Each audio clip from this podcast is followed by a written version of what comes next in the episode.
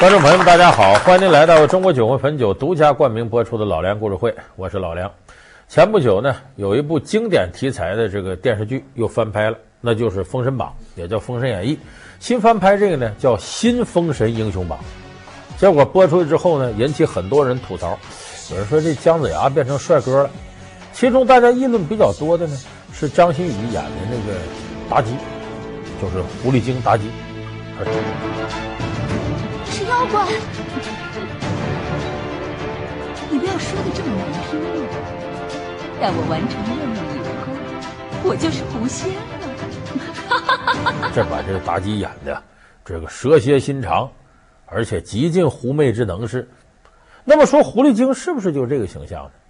我要考虑一下，就是说中国哪部书里写狐狸精最多呢？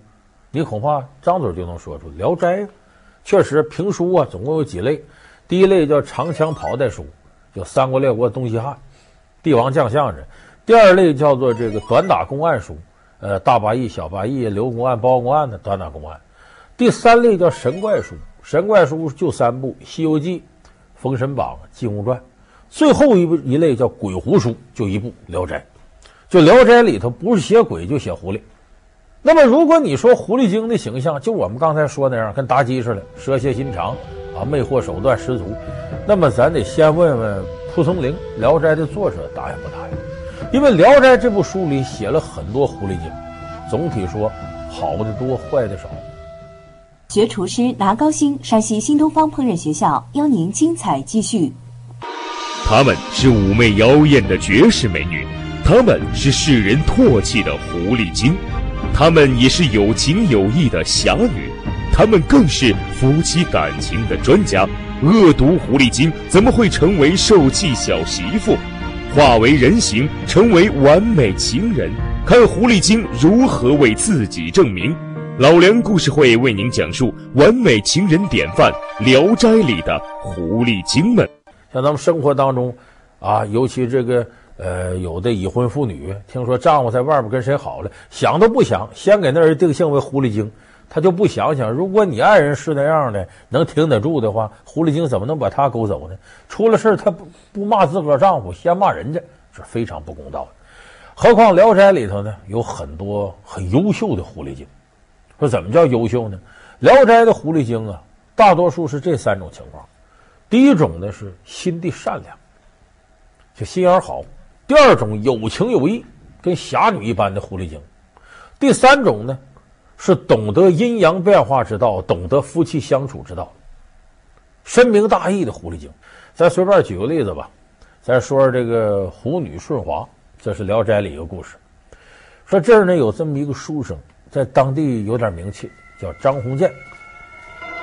这个他已经有家有室了，结果在荒郊野外认识了个漂亮女孩，这女孩叫顺华。小生张鸿渐，蒙这位老妈妈体恤，在此避避风寒。天明即便离去。啊、哦，既然是遇难的读书人，岂能如此怠慢？啊，就请相公到厢房去住吧。其实就是个狐狸精。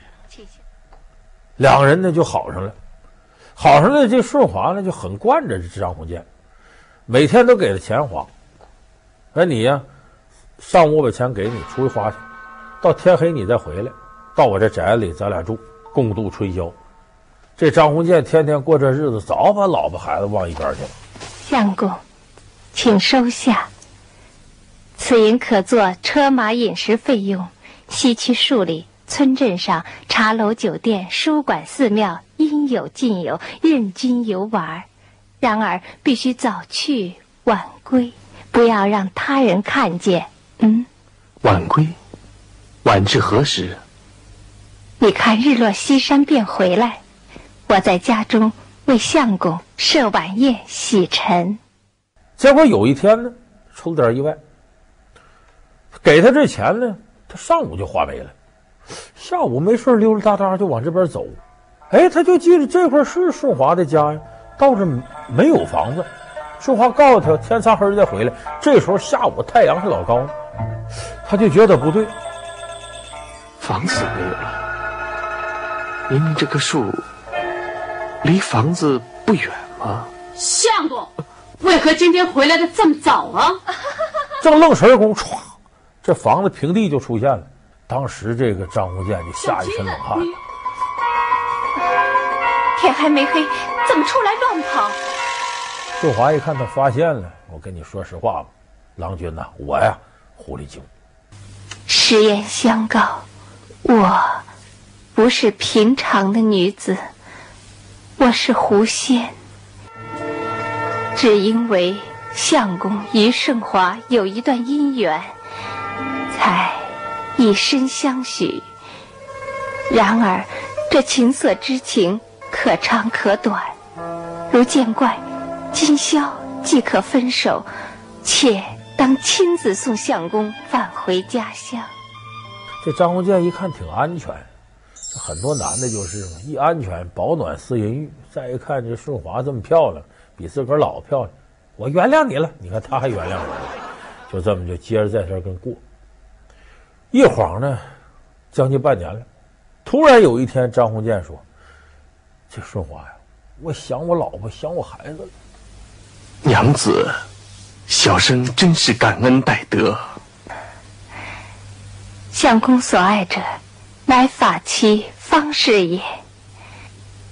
顺华岂可？恋人之美，夺他人之爱呢？你我一段姻缘，到此了结，为时不晚。待到黄昏，顺华送君回家就是了。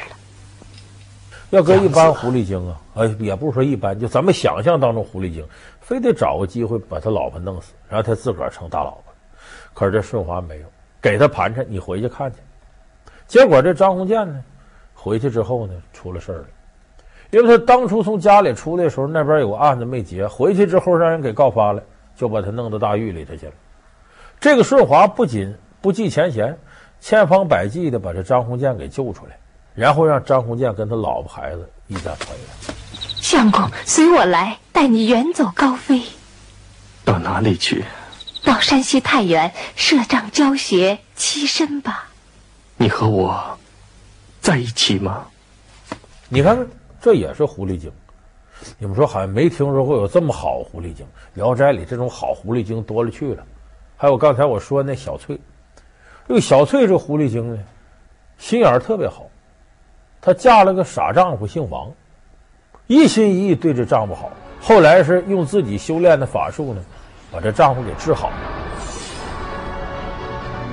小翠师傅，小翠师傅，我要玩。我要玩这《聊斋》里边像这样的狐狸精，到处都是，就是心地善良、乐于助人的狐狸精。还有一种呢是有情有义的、侠骨柔肠的狐狸精，就跟我们现在说这个侠女，什么十三妹呀、啊，哎，跟这些人差不多。说这个《聊斋》里头有这么个故事，呃，有个这个狐狸精呢叫红玉，他认识了呢一位相公叫冯相如。这个冯相如呢，文采很好，但家里很穷。红玉跟他好了，好了之后呢，这个冯相如他爸爸说：“你这般年纪，你不好好读书，你跟女人厮混，而且就是跟女人在一块也得明媒正娶啊，哪能就这样呢？”他爸爸就天天骂着冯相如。最后这红玉一看，你爸爸是不能同意咱俩事儿的。你想结婚吗？我想结婚。啊，想两口子一块过日子，想一块过日子，这么着吧，这个红玉呢，就是自己出钱，托人保媒，给冯相如娶了一房媳妇。哎，这媳妇这漂亮，非常漂亮。结果结了婚了呢，不长时间就有孩子了。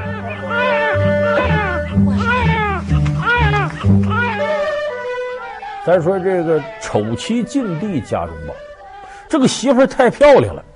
有的时候容易惹祸，附近就有一些恶霸，就看上冯相如这媳妇了，说媳妇真漂亮，咱想法给弄过来。他家不穷吗？他搁钱买，找冯相如商量。你家娘子，我们家大老爷看上了，你乖乖的写一张休书，我们大老爷不会亏待你的，给你两三千两银子润笔。听清楚了吧？两三千两啊！告诉他。五千两。啊，我呸，那怎么可能呢？人穷志不穷啊，挺着，这不行，把这人给骂走了。结果回过头呢，这个土豪恶霸呀想了办法，给他家栽赃，把他爹给逼死了，把这个他媳妇儿也给逼死了，他儿子也丢了，不知道哪个人贩子拐走了。这冯相如一天就跟疯了似的，这人就完了。这时候红玉又出现了，你这样也不行啊，先帮他把失散的儿子给找回来了，这他精神就好多了。你还读你的书，继续你的事业。而这红玉呢，出钱呢买回来纺织机这些什么东西啊，在家里织布，帮他过日子。没过几年，家过起了富裕。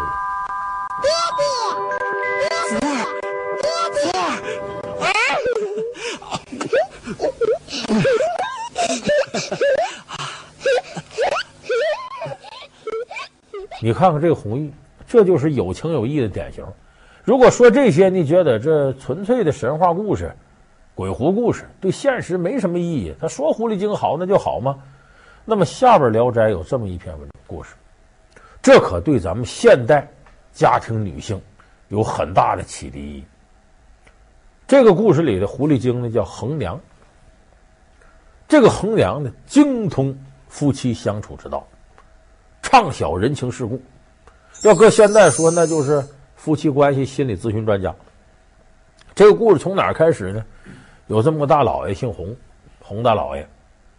他呢，原配夫人姓朱，朱夫人。这朱夫人本来长得不差，谁呀？可是两个人时间待长了呀，咱说有的时候媳妇要很漂亮，往往对老公这就有很强的这个免疫力。为什么？太熟悉了，时间一长，你再漂亮也等同路人了。结果呢，他有个丫鬟叫宝黛。这个丫鬟时间长了呢，跟着洪老爷勾搭上了，洪老爷就把这丫鬟收了房了。过去男子汉大丈夫三妻四妾嘛，可收了房归收了房了。照理说这宝黛长得还不如朱夫人，可是这洪老爷呢，天天在宝黛房里待着，就冷落了这朱夫人。这朱夫人是又哭又闹，啊一哭二闹三上吊。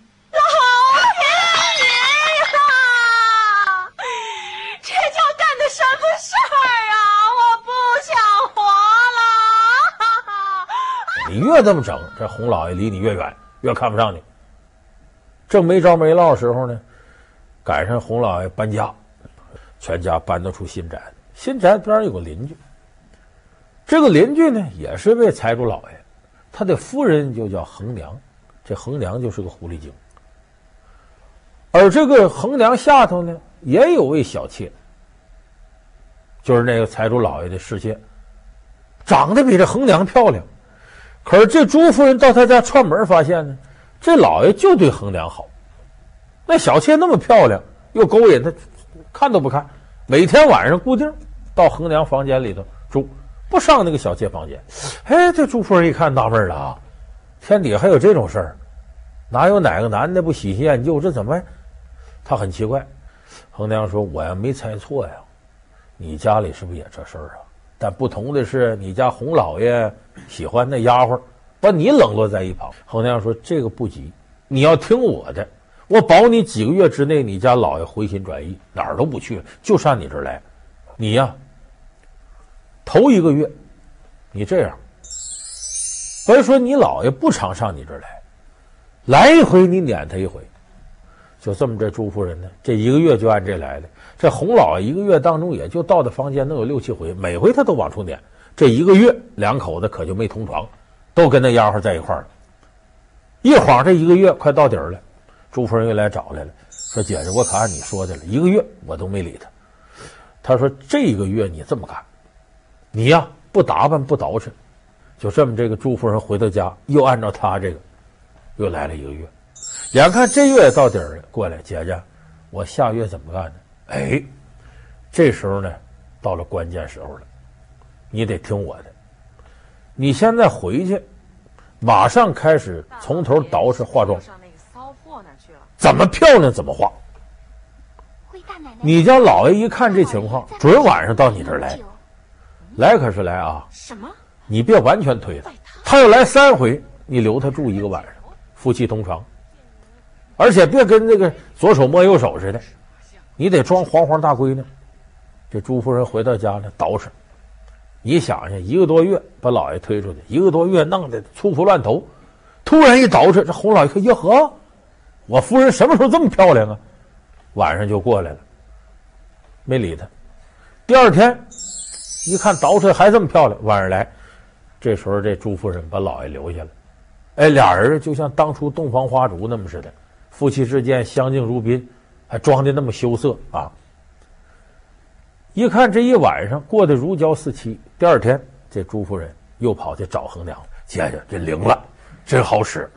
说您觉得挺好啊，挺好。那我接下来怎么办呢？哎，我告诉你，你从今天开始，只要跟你家老爷见面，你是又撒娇又放电，啊，女人这些妖媚的手段你都得使出来，跟他撒娇。我担保你自此之后，你家老爷再离不开你。你好，醒啊！啊快起来吧，洗脸水给你打好了。哦，好好好，我帮你穿。呃，不不不不不，呃呃，我穿，一穿吧。朱夫人说：“把宝黛叫过来吧。”洪老爷一看，通情达理，通情达理，叫过来吧。这一叫过来，眼前这玩意儿就怕货比货呀。这俩人往这一坐，本来这朱夫人长得就比这宝黛好，再加上一捯饬，又撒娇又放电。还赶上新鲜劲儿，一看洪老爷一瞧，这宝黛不行，下等人，气质什么都不行。哟，妹妹，姐姐敬你一杯酒啊！哦，那我怎么敢当呢？哦，行了行了，姐姐该向你赔个不是呢。哦，不不不。所以自那以后呢，就冷落这宝黛。这宝黛还不甘心，开始作闹，其实就重复了当初朱夫人那一套。怎么作怎么闹，红老也不理他，一纸休书把他给休了。所以这个事儿你琢磨琢磨，这说明什么呢？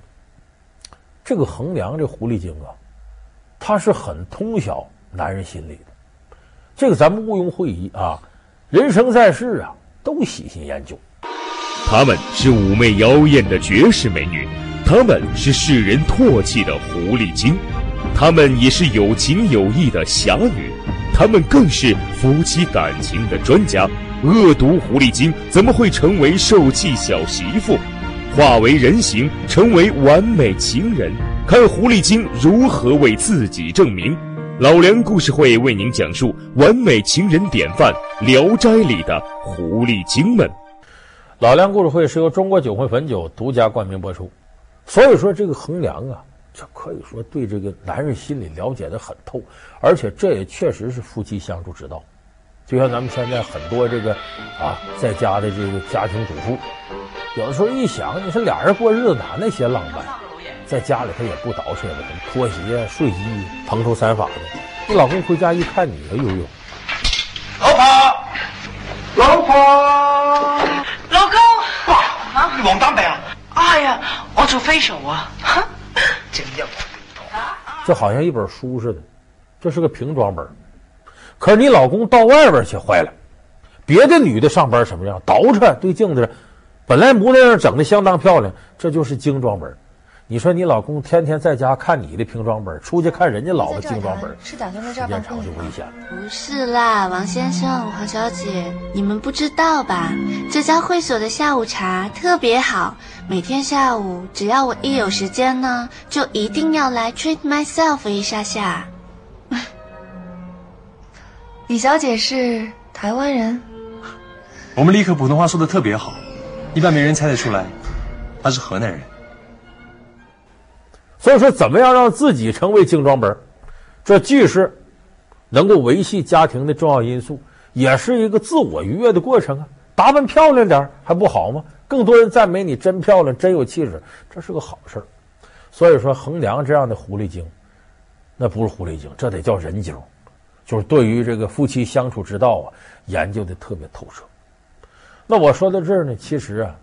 咱们传统文化里头，有时候对这个狐狸精啊，他有一些偏见。你看，咱们动辄就说这狐狸精红颜祸水。其实你想想，那江山都在大老爷们手里掌握着，那一两个说狐狸精就能把江山弄完了，说明这江山呢，也就是压倒骆驼最后一棵稻草，没有什么值得可留恋的了。他真要是那励精图治的好皇上，也不可能让狐狸精给诱惑成这样。你别忘了，苏妲己那是得女娲娘娘派遣，专门来祸害这纣王江山，而纣王本身已经是啊执政无道，天下大乱。到了这时候，其实中国历史上真正的狐狸精起源的时候啊，是正面形象。就上古时候呢，人对一些自然现象不理解，看这个刮风下雨、电闪雷鸣，不知道。总以为是某种东西在作怪，所以他对有时候的动物啊产生一种神灵崇拜。我们后来管这叫萨满教。那东北那跳大神，狐黄白柳四大仙儿里头就有狐狸，所以一开始狐狸呢是个守护神。到后来呢，狐狸在西汉的时候呢，就跟这个麒麟呢、凤凰啊并列了，成为吉祥的动物。当时那个西王母画像里头边上就有那九尾狐狸，什么玉兔啊，哎、呃，就这些形象。就它变成很吉祥了，所以你看两汉时候呢，这狐狸精还是正面形象，而且中国历史上第一次记载狐狸精呢，比这个要早，从大禹治水那时候，咱都知道大禹治水呀、他是三过家门而不入，在那个之前呢，他在治水的过程当中呢，呃，碰上了一个女孩，这女孩叫涂山氏，这个女孩呢就是九尾白狐转世。哎，她是九条尾巴的白狐。说这九尾怎么算呢？它本来一个尾巴，修五百年多一个，修五百年多一个。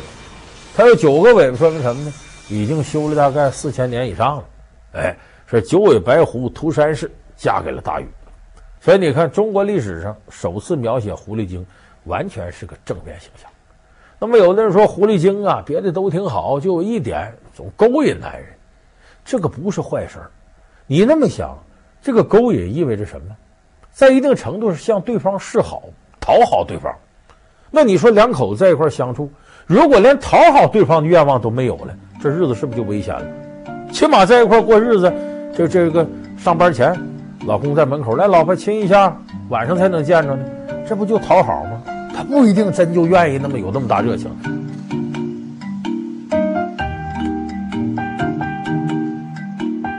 起码在一块过日子，下了班回来了，老公拿束玫瑰花，正好从地铁那经过，给你买束玫瑰。